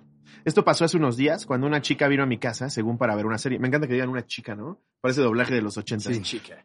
Pasamos a mi cuarto y le empezamos a ver cuando de la nada una cosa llevó a la otra y empezamos a meter un poco de mano. De un momento para otro yo ya tenía la pirulina como pata de perro envenenado, pero mientras teníamos la serie puesta para disimular un poco. Llegó una escena donde mostraban a la protagonista de la de pequeña y luego como adulta, a lo que esta chica dice, ah chinga, ya creció. Yo en mi pedo pensé que hablaba, hablaba de mi nepe, a lo que le dije, Shh, pues te escuchó. a lo que ella me dice riendo, no eso, baboso, la morra. Nos morimos de risa en ese momento, aunque la pirulina se me agüitó. Pendejada. También, cuando estás adolescente en ese preámbulo de si le agarro el hombro, no le agarro el hombro, es bien incómodo saber dónde ya entras, ¿no? O sea, además ahorita de si sin querer agarraste la- el vaso y con el codo le tocaste la boobie, ya te avientan un Me Too, güey. Ya, ya tú como hombre, ya tú como hombre para ligar estás así con una camisa de fuerza así al lado de la tele. Y aparte de esa edad, que cualquier cosa te altera la, la hormona, Sí. pues está fuera de tu control, ¿no? Así te juro que no te quería incomodar, pero es que te agachaste tantito, vi el resorte del calzón y todavía no saben estas Una cosas. cosa llevó a la otra. Sí. Y perdón por lo del embarazo. Eso ya, bueno, eso ya luego lo vemos, pero. ¿A ustedes nunca les pasó de gira que se hayan confundido, güey? O sea, gri- gritando. que una cosa llevada a otra. Para mis hijos aquí. ¿Nunca les pasó que gritaras el nombre de otra ciudad? Que pensaras Sí, me ha pasado. Sí, es ¿no? horrible, porque aparte se Sí. saca mucho de onda la Se gente. sacan mucho de pedo. Y no tiene que sacarse de onda, pues tienen que entender que llevas 40 shows. Sí. Pero sí, un par de veces es horrible. Este güey dijo Es San horrible. Luis en Aguascalientes. Sí, mí- yo también, tipo Monte- Mérida en Monterrey o al revés. Y aparte sí. así. ¡Eso, mis regios! Seguro manzanero. Eso. Ya como las reglas, ¿no? Ya- No, Sí. pues no, no, no, no, en, en mi caso nada más les dije, "Pe- perdón, estuvimos Sí. ayer en esa ciudad, no, Sí. no crean que no, o sea, ya probé sus chocolatitos, están buenísimos. Porque me gustan más que los de... porque siempre hay en cada ciudad. Eso, No, eso no también está buena la comida, es más me caga. Empieza a chingar Aguascalientes. Sí. Empiezo a rostear a la ciudad con la que los confundí. Hidrocálido. Pinche nombre mamador. Ni pavimento tienen. Van a tener hidrocal... hidrocaldos. ¿Dónde están sus hidrocaldos? Pura pinche guacamaya. Oye, y en, en las fechas este, in- internacionales ac- acostumbraban a hacer este rollo de como, ya sabes, te amarras la bandera, o estos momentos con los que te ganas al público. En México siempre lo aplican. de Si Eh, meten pues- a un mariachi, a una de sus Sí. rolas gringas, no, todo Ah, México sí, se convulsiona sí, sí, a la hora sí, de ver claro, ese claro. mariachi. Pues no, pero de repente te avienta la bandera. Por ejemplo, en Colombia. o-. sí, en Chile. Porque aparte En siento Colombia que se focaliza mucho hacia el vocalista. En Sí, Colombia. en Colombia no se va. Pero, De hecho, la primera vez que fuimos a Colombia es cuando sacamos, sacamos leche. sacaron leche. es que hay unas chavas. es que también las colombianas. Oye, Inevitablemente. ¿La sacas en polvo la vamos la a sacar. en Colombia, señores. Bueno, no, pero de verdad es cuando estamos promoviendo ese disco. y entonces, Estamos viendo si pegaba la leche. Decidimos hacer una edición especial Ajá. para Colombia, de verdad, de verdad. Entonces la disquera dijo... y no, ellos pues, maman leche. güey. les mamó. Y entonces, eh, en vez de sacar ese disco, sacamos una compilación eh, especial para Colombia de los tres primeros discos. Fue el único país donde salieron los tres primeros discos de Fobia en, unos, en, en un solo Ok, CD. en un solo. Para Colombia, porque Wow. había mucha No, fanaticada. no mames, Sí, cabrón. sí, o sea, pero sí se desbordaba la gente, va. Cañón. Sí, era impresionante. Me aventé también unos videos. No mames, en Colombia Sí, era Colombia impresionante. Ya, impresionante. ya, ya, ¿qué crees que se deba en el sentido de que ustedes no podían medir en redes, güey? O sea, ¿cómo, cómo era en ese entonces el marketing de en Colombia son un putazo Eh, radio? Eso era lo, radio? justo lo que iba a preguntar. ¿Cómo te, o sea, fue, fue un, un rollo de que se Ah, dieron cuenta eh, cuando llegaron el sí, caos? bueno, o ya les habían dicho, no oye, sé. Sepan antes de que visiten que aquí la gente muere No, por no qué?" sabíamos. Empezamos, la primera vez que fuimos, fuimos al Rock al Parque, que es como el Vive Latino de allá. Y nos fue muy, muy bien. Pero de ahí a las siguientes que volvimos ya como que jaló así, se súper expandió la onda.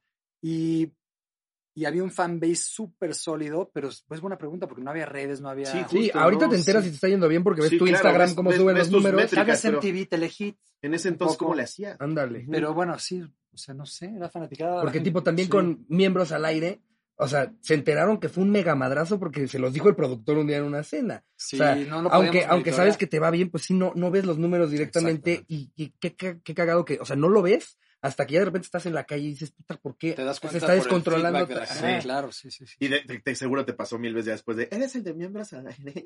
en lugar de, eres Leo. Eh, sigue No, habiendo gente que no eso, sabe. Ya te va a empezar a pasar. Es el Colucci. Sí. Ah, Entonces, sí. a ver, espérense. Una falta, Poncio Pilato. hago teatro, música. ¡Poncio! ¡Ponte, Poncio! ya también, ya también te van a empezar a llegar fans. Poncio. ¡O te vas a lavar las manos! Te lo juro. sí, güey, ya te piden fotos de todos los Sí, blancos. te llegan güey. fans exacto por todos lados. Se vuelven a formar, pero le preguntan diferente. ¿no? ¿Puedo una con Leo? Ahora con el papá con Luchis. Ahora la cara de. Ahora grita como Pilatos. No, pero sabes que sí pasa, ¿no? Sí. Pero curiosamente, lo que he aprendido también en mi carrera es que todo, si lo sabes llevar y lo como que lo integras, Sí. se potencializa en cada una de las ramas. Claro. Sí, pues sí. Y a mucha gente le da miedo, y luego mucha gente, hasta colegas me han dicho, ¿tú qué haces? ¿Por qué haces esas cosas? Digo, pues porque me gusta. Porque está de huevos. Porque y aparte quiero y porque creo que no lo hago tan mal. Sí, Entonces, pero los cantantes de rock nada más hacen luego, pues este cantante de rock, ¿no? justo. Me gusta hacer esto y actúo. Es que claro, de entrada tú ya sí. no le tiras a qué cantante No, de rock ya quieres ser. ya Eres lo- ese cantante Pero lo chingón es que rock, de- desde un quieras. principio, güey, es no vayan a Televisa por tal. No, sí vamos a ir, güey. Claro, sí Sí, vamos a ir. No se Ahí les así. cuento. Sí, me voy a vestir así. Sí, güey, claro. Para Justo mí- romper paradigmas es lo que hace que puedas. Y abres puertas, además. Sí. O sea, la verdad es que la- a nuestra generación nos tocó abrir muchísimas puertas Sí. Y le abrió el camino. No lo hicimos por eso, no, no quiero ponerme aquí el de la bandera que le salve la vida a todos, pero creo que nos tocó porque nos tocó abrir esas puertas que ahora pues, son, son canales ya que ni incuestionables de Exacto. talento. y Que en de- su momento van a ser polémicos, tal vez hagan ruido, no necesariamente bueno, pero que en un futuro pero es se queda abierta gracias la estos puerta. Exactamente. Claro, justo. Y hay otras bandas que gracias a ellos nosotros también pudimos entrar y así nos vamos como sumando. por eso se llama un movimiento de rock. Tal cual. O sea, lo de Rocotitlán sí era muy underground como, lo, como lo pintan, de sí vamos a tocar. Eh, tuvo una época más underground y luego ya se volvió un poquito más comercial, pero sí era un lugar de 80 Chiquito, ¿no? Es que apenas, Sí. apenas sale, sale una banda que mete el putazo y te enteras que salió de Rocotitlán, todos van para Rocotitlán, ¿no? Claro, sí, empezó a crecer mucho y luego ya no cabía la gente. Y luego ya empezaron a ver otros lugares, el Look, que estaba padre, el Rockstock, que fue donde nos hicimos. O sea, el Rockstock éramos Ok. banda ya y eh, yo creo que de lo- fue gracias al Rockstock que, porque ap- además, ah, me trabé. Además, este, salía, se transmitía por Rock 101, que era la única estación de rock en esa época. Entonces te grababan tu show, por eso tenías que ensayar bien, porque te grababan con dos micros aparte. Y grababan tus tres shows, jueves, viernes y sábado, como una pequeña temporada. ¿Quién era la cabeza ahí? Y sacaban las canciones en la estación. De cómo quedaban te- los te tres días, ¿no? impulsaba Ajá. muchísimo, este, te promovía mucho. ¿Quién llevaba el Rockstock? Eh, Luis Gerardo Salas, Ok. y era parte de Rock 101. Es que ese, ese rol se me hace, se me hace muy interesante, el de las personas que como que ven pasar a las bandas, a los comediantes, a, o sea, güeyes movimiento saben que un sea. chingo, güey. O sea, es como, Sí. como, como nuestro Tuti, que es un güey de un bar todo, de- en, la, de en la todo. Roma y, Son los que están en la calle. Y detrás, les, y les claro, toca sí. contar también todas las anécdotas de, Claro. de que te metes a un, a un bar y esa persona te dice, ¿aquí? Aquí comía el dedo de la sangre. Sí. Te lo juro, güey. En ese baño, en ese baño de cagaba, güey. Mira, he jalado. 1987. Y se ve Ahí que comió está. bien, ¿eh? O sea, como el, el lugar este de Monterrey que, que ¿cómo se llama? El Pilos Bar, El que, es, Pilos que es Bar. como, al parecer como la, la meca de, de, de la banda, eh, y entonces todos llegaron a tocar ahí, y justo conocimos ahí a Don Pilo, Que es un tipazo. ajá, y, y nos Sí, decía, en este baño, aquí cagó Juanga. Es, es en serio. Es en serio. Está bien cagado eso. Luego cuando haces giras, conoces gente. De todo. Ese es increíble. Que eso también México, está padre, ¿no? México mágico. Es, Vives en tres años lo que igual en 15 no sí, vivirías. Sí, eso también. Sí. Las giras, luego hay gente, amigos míos que pues, son contadores o abogados, así que de repente dicen, qué hueva, ¿no? Estar viajando. Le digo, sí, o sea, sí es cansado y es rudo, pero vives muy rápido muchas cosas. Eso. Y luego también es raro porque como que te desubica, o sea, estás como que sientes que viviste más que los demás, pero no, nada más fue más intenso. Sí. Es raro. Como no que, sé- le, como no que aceleraron un, un, un proceso Ajá, de 15 fast años. forward. Sí, ya viviste todo esto. Sí. No, y muchas veces también cosas que nadie va a vivir. O sea, de repente a ti te toca una fecha en, en San Jocoringo de las a veces manzanas. sí desagradable. ¿no? sí. Y, y- y, pues nadie más te va a saber decir en una plática así en la mesa de, de ay, yo también he ido, ¿no? Nadie ha ido a la última ciudad a la que yo, fui. yo le he puebleado, híjoles, en todos los rincones hemos tocado. Y, y a, a veces es como muy interesante y a veces es lo padeces también, porque No, hay lugares que son hay lugares rudos, muy ¿no? densos, hay empresarios muy intensos. Sí. Este, luego de repente, pues en México se da esta onda de que quién sabe quién me contrató, pero se ve muy bonito. sí. Luego todo aparece en un libro. Sí. Y luego te andan de amenazar, si no se echan otra Sí. rola, este, los mato. Y, Si es el aniversario de un doctor porque hay gente que con AK-47. O ya vas en ¿Este ingeniero le gustan mucho las pistolas? Sí. De veras, o ya vas en camino y te hablan los del staff, oigan, creo que mejor cancelamos, pues está muy raro. esto". No, Sí. mames, ya para que el staff te diga mejor cancelamos. Entonces, bueno, hay de todo. Pues, Claro. sí, chamba. Claro, claro. El ingeniero tiene nueve que tigres. Ustedes dirán. ¿Tocan o no?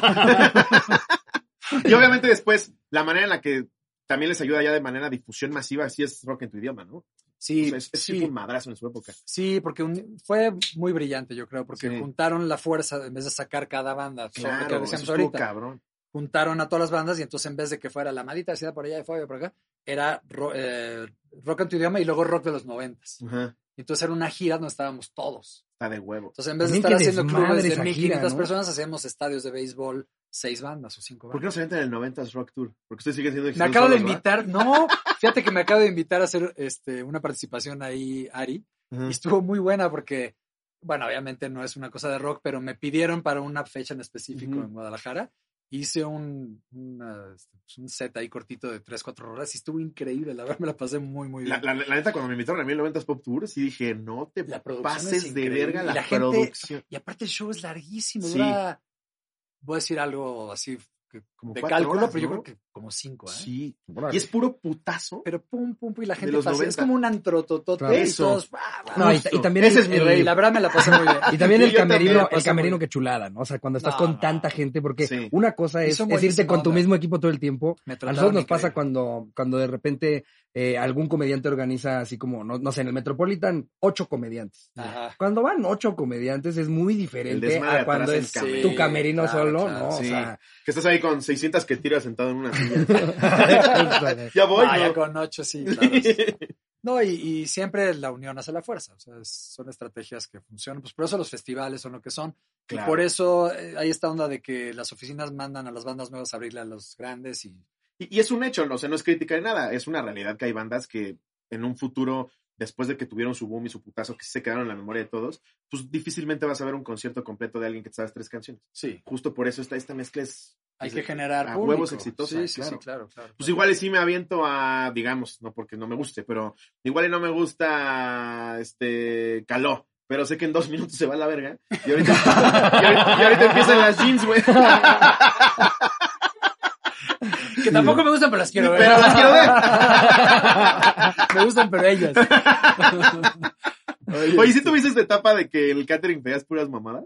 Nah, ¿No? De repente, nada más para molestar a nuestro propio staff, les pedíamos, hace cuenta, en un rancho así que íbamos a tocar, que éramos bubulubus. Sí, Eh, sí, no, sí.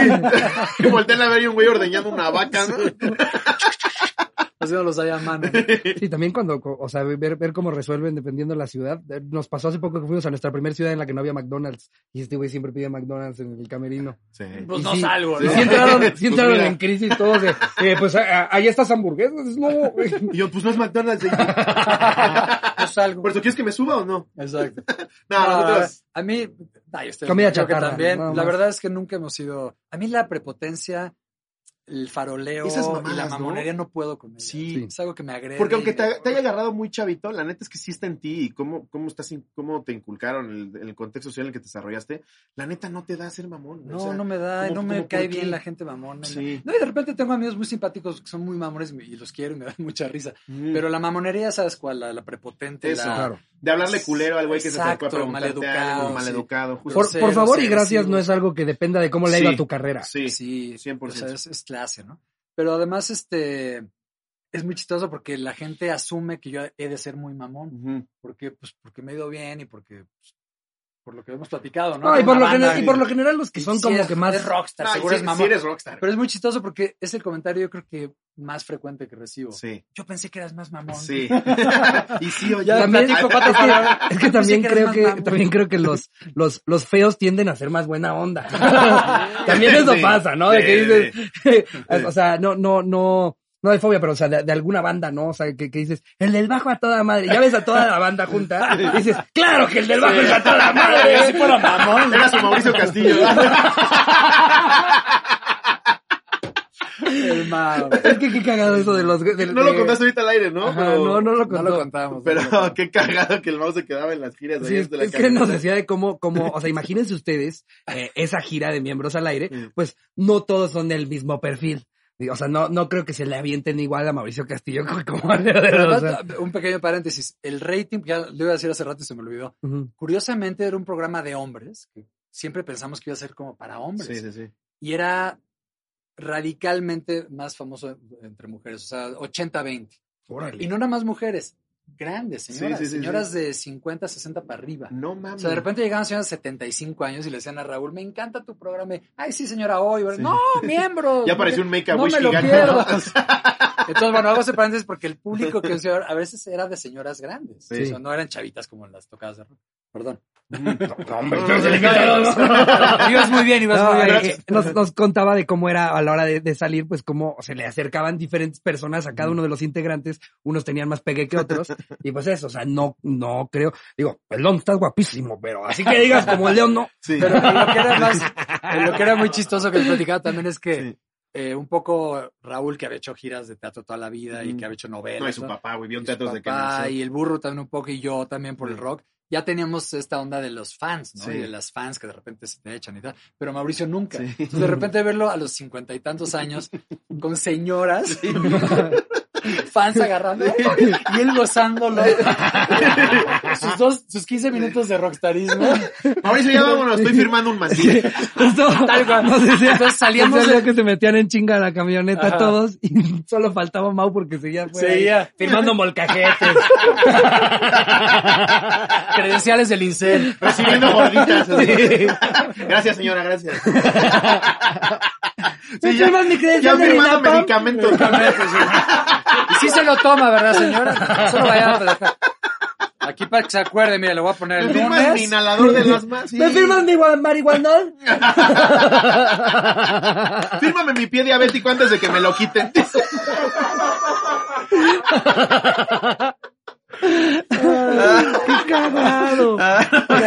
Pero eso, ya nada más ver esa escena de Mau Castillo gozando a las fans. Qué chulada. Pero, por ejemplo, en esa época que fue hace 10 años, ¿también aftereaban o ya le daba cada quien a su Fíjate que nos agarró una época de mucha salud a todos, que nos retiramos de la fiesta. Entonces, hubieron muchos años que no. Y luego ya agarramos un poquito, Ajá. Pero este, ¿sabes qué? No nos hizo tanta falta. La verdad es que era, aparte nos cansábamos mucho porque eran dos funciones, era viaje, todo. Entonces siempre era de que sí, hoy en la noche vamos a cenar, sí, ya. Sí. Y ya la segunda función. "No, Yo creo que ya no, yo tampoco, güey. ¿sabes? Somos nosotros a los los, 30, viejitos ya. Es que sí pasa, o sea, eso, es cansado. Pero, pero nos disfrutábamos tanto, decíamos tantas estupideces Eso, sanas y bobas, este, de Justo. hombres, este, maduros que somos, tal cual. Que la pasábamos tan bien y hicimos una amistad muy, muy especial. O sea, fue Sí. un proyecto que a mí me Es encantó. que nueve años eh, grabando el programa y además saliendo de Y gira sabes qué, pasamos Sí. todos cosas muy, eh, pues muy cañonas de la vida. O sea, divorcios, este, pérdidas de seres queridos, Sí, era un eh, desahogo sí, cabrón. ¿no? pérdidas de trabajo, este, sí, o sea, muchas cosas y entonces como que nos acompañamos en ese proceso, te une muy cañón. te arropa el O sea, grupo, ¿no? Sí, sí, ya vale madre el programa y vale madre el show y eres Claro. amistad. Entonces, Justo, eso está bien padre. Eso no, bien pues para padre. durar nueve años está cabrón. sí, no, y los adoro, todavía los sigo Sí. viendo. y sí. Pero ya no es lo mismo, Leo, no fijamos. los exploté y ya. Sí, no, sí, no, no. No, los quiero muchísimo. Sí. Y me encanta porque son amigos que son totalmente diferentes que yo. Es muy chistoso porque cuando íbamos a la carretera, por ejemplo, llega el momento de poner música Claro. y todos mundo- o sea, se hacían pendejos para que yo no pusiera porque Sí. decían que era música del diablo. wow. No, no pongas tu rock, pinche música del diablo. Estos güey. Y Ponte entonces yo- Enrique Guzmán. Entonces yo ponía y, y ya, este, ya nada más veía las caras así de, a ver a qué hora acaba la pinche canción de Leonardo, ¿no? Que eso también está cagado. ¿Sí? ¿Qué escuchas? ¿Sigues escuchando lo Eh, mismo que a los 16? No, no, oigo ¿No? de todo, oigo de Tienes todo. un gusto culposo, así uno que como cantante de rock sí dices, ay, qué pena que la Sí, gente sepa. Sí, muchos. Así que te sabes las coreos de las así. Spice Girls, ¿no? No, no sé, déjame pensar ahora te lo Sí, digo. te Pero sí ocurre. tengo, ¿eh? Sí tengo algunos. De los Beatles eres turbofan, ¿no? Sí, tú. Ahora que, bueno, la otra vez me preguntaron cuándo fue la última vez que lloraste y fue cuando vi el documental de los Beatles. Que Y no lloré una vez, lloré como cinco. Está cabroncísimo ese documental. Yo Es que, no que- soy tan fan del documental, no mames. Es que mira, sí, o sea, aunque no seas fan, yo creo que es muy disfrutable. Sí, Sí. es un poco más para fans o para músicos, Sí. porque son tres horas de, De sesiones, de sesiones de ensayo, ¿no? Ujú. De composición. Pero, o sea, para mí que soy macro fan y que para mí ha sido los Beatles siempre medio imaginar la historia, porque no está grabada, Claro. no está escrita. Claro. Sí, te emociona ver escrita, una foto que no había en 15 salido. libros con ocho versiones. Claro. Pero verlos ahí, Las ver a Lennon y a, y a sí. George Harrison que están muertos, verlos ahí reales, o sea, no, no, no, Sí. ahorita se me enchina la piel. Paul McCartney como que Qué tratando de mantener la unión ahí. Para mí Paul McCartney se me hace Yo, mira, además de, de que lo disfruté muchísimo, aprendí muchísimo, lo entendí todo. eso. O sea, todas estas cosas Ujú. de que Yoko, que no, que esto, que ya entendí todo perfectamente bien, los conocí y, o sea, me dio tristeza cuando acabó. Una Sí, de las cosas está más muy cabrón. Es que vives vida. con ellos todo ese proceso. Este pedo que lo que dices tú, tú te imaginas que cuando ya están tocando arriba en la azotea, lo planearon Que cabrón. aparte es el, el concierto más icónico de la historia. Sí.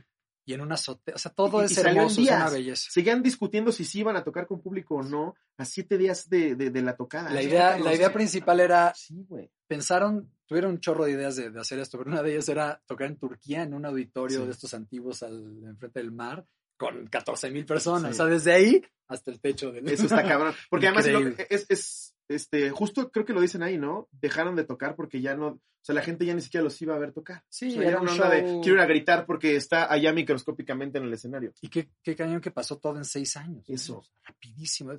Y luego ver a Paul McCartney componiendo Get Back en 45 segundos. Sí, O sea, no mames. Qué Qué impresionante. De impresionante. repente George Harrison tiene un meditador ahí en la esquina.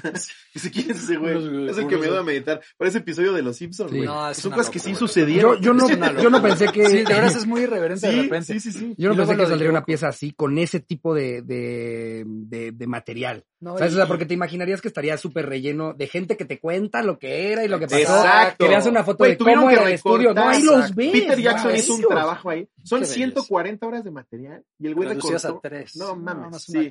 No te cayó un poco mal, Yoko, la neta. Con su Mira. pambazo ahí atrás de John Lennon. Sí, o sea, Sáquese, mija. sí, o sea, Sáquese, deje al señor Es hacer que- lo suyo. es que mira, habla, la neta Es sí. como cuando el del microbús va con la novia. Sí. No queremos chocar. Es que es como si les digo, muchachos, tenemos una junta y llego Ajá. yo con novia. O sea, Sí. no, la, la junta es una junta, es chamba. Sí. No se hace. Es, hablando de educación, es de pésima educación. ¿Verdad? De pésimo gusto tanto de él como de ella. Sí. Pero lo que me encantó es que todos tenemos este prejuicio de que no, eso fue lo que los separó. Y luego sale Paul hablando y dice, no, pues digo, es raro, porque yo estoy acostumbrado a que no hayan novias, pero por otro lado, pues quieren estar juntos. O sea, Sí. Peace and love, ¿no? Sí. Ya 1970, venían en una onda mucho más. Ajá. 69, ¿no? O sea, entonces, a mí me, o sea, no, ya como que lo veo de otra manera. Sí. No, no digo que esté bien. Sí. A mí me incomodó como espectador Sí, que exacto. estuviera como su sombra de, de, de alguien que necesita apoyo emocional, así al lado. Es, no, quítate. Y ella, pobrecita, ¿no? Porque está ahí como, o sea, Como muerto. Muerto, no hace nada. Sí. Muy rara situación. No, y, a- y aparte, o sea, con, con fans tan, tan locos por, por la banda, ella se compró un, un odio que no ha experimentado Hasta casi nadie en la Sí, humanidad. güey, que ni siquiera tal vez se lo merecía No, directamente. no No, No, na- no. nadie se merece que, se, que se, se le odie de esa manera, güey. Por- no, Ah, sí, hay gente que sí. Hay gente que sí, o sea, pero sabes, si Gaddafi, ¿me vas a decir que no? y, y te firmo que más gente odia a Yoko Ono que a Gaddafi. Sí. Eso es lo que está cabrón. Gaddafi es una fuente, yo conozco que hizo.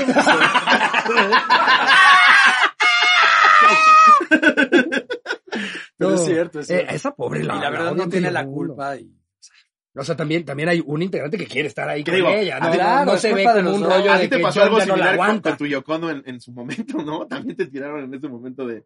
No, Rebeca. ya". Ah, Sí.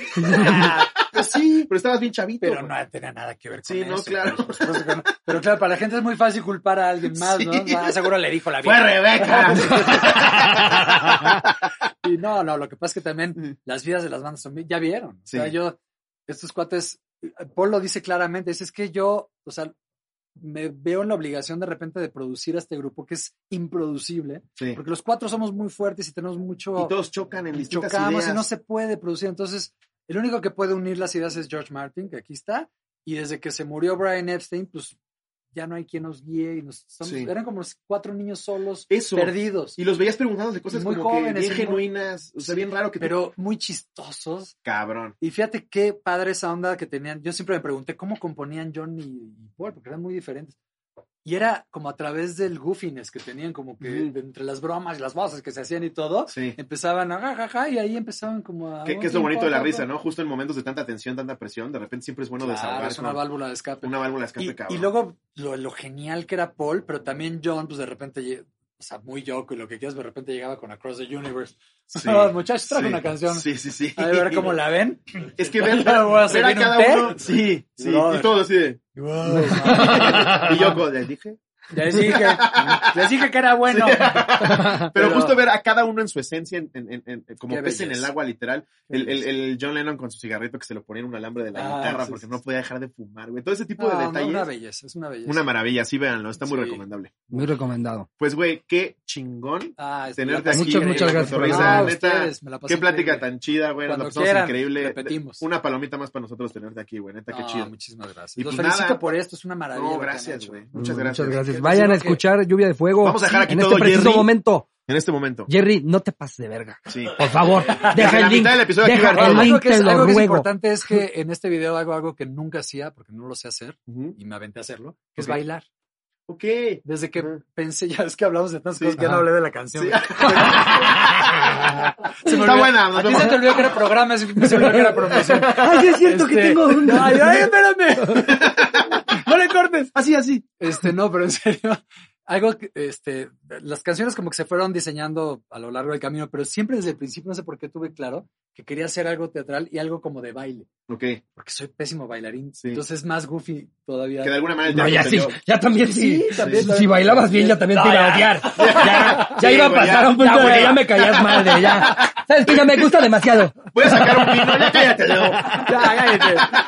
Pero este, pero bueno, para que vean el video porque es importante y creo que complementa muy Sí. bien a la canción. ¿Tomaste clases para el video? Eh, no clases, pero contraté a María Meneses que, nos y te hizo todo el dirigió coreo. en, en Jesucristo Superestrella, es un amor además. Ah, chingón. Y ella es coreógrafa y bailarina y, y sí, sí, bueno, le dije qué tipo de pasos quería y me armó todo el rollo. Y el segundo video que vamos a hacer va a ser co- completamente coreográfico. Wow. Y entonces tiene mucho que ver con lo que voy a presentar en vivo. Ajá. Y este, y la canción es muy chistosa porque habla de una cosa muy oscura, con una cosa de brujería, de hechizo, y de pronto hay bailes. Entonces es una, una Ah, cosa como goofy dark. Qué chingón, güey. Pues Sí. qué chido, la neta, que en esta Veanla, etapa... vean el video. Aquí abajo está el link al video y el link a la rola en la plataforma, en las plataformas de audio en las que está. Sí. Y señora que lo está viendo por miembros al aire, también canta Leo y cabrón. Tiene una historia que ni se imaginan. Lluvia de fuego se llama. Lluvia de fuego. Escucha ya está señora. disponible en todos lados. Aquí vamos a dejar los links para cualquier plataforma. Y nada, disfrútenla. Igual ustedes. Muchas gracias. Gracias Leo. a ustedes, Qué chido, un güey. placer. Ah, gracias. y les recordamos que nosotros tenemos este, eh, ¿cuál sigue? Ah, Iztapaluca y Acapulco. Hablando de lugares que Chan se cancela. En la sección. Tenemos Iztapaluca y, y Acapulco. Eh, ah, también el, el Ciudad de México nomás aparten el 23 de abril. Así Sí, nomás se las pongo. nomás 23 así. de abril, apártenlo, se viene un show grande. Y también casi se me olvida, queríamos este promocionar, hay un chavito eh, Ah, sí. que está que está haciendo uñas para pagarle su tratamiento a qué, a qué es? A su hermano. A, a su hermano, la neta nos, nos encantó que el güey Sí. se, se pronunció en redes no para pedir donaciones a su hermano porque es, es todo un tema eh, Aquí. por lo que están intentando juntar lana. Este chavito dijo yo lo único que quiero son clientes, entonces les vamos a dejar aquí, eh, pon una pleca mi Jerry con la información de este chavo que está haciendo uñas, te quieres hacer unas uñas y además apoyar a un niño a que eh, le pague sus gastos médicos a su El hermano. buen Gabriel se llama. Este es el niño, se llama Gabriel, que te haga tus uñas. Eso está bueno. Justo, está bien chido. Nos vemos, que tengan bonita semana. Adiós, producción. Les mando un beso, donde lo quieran.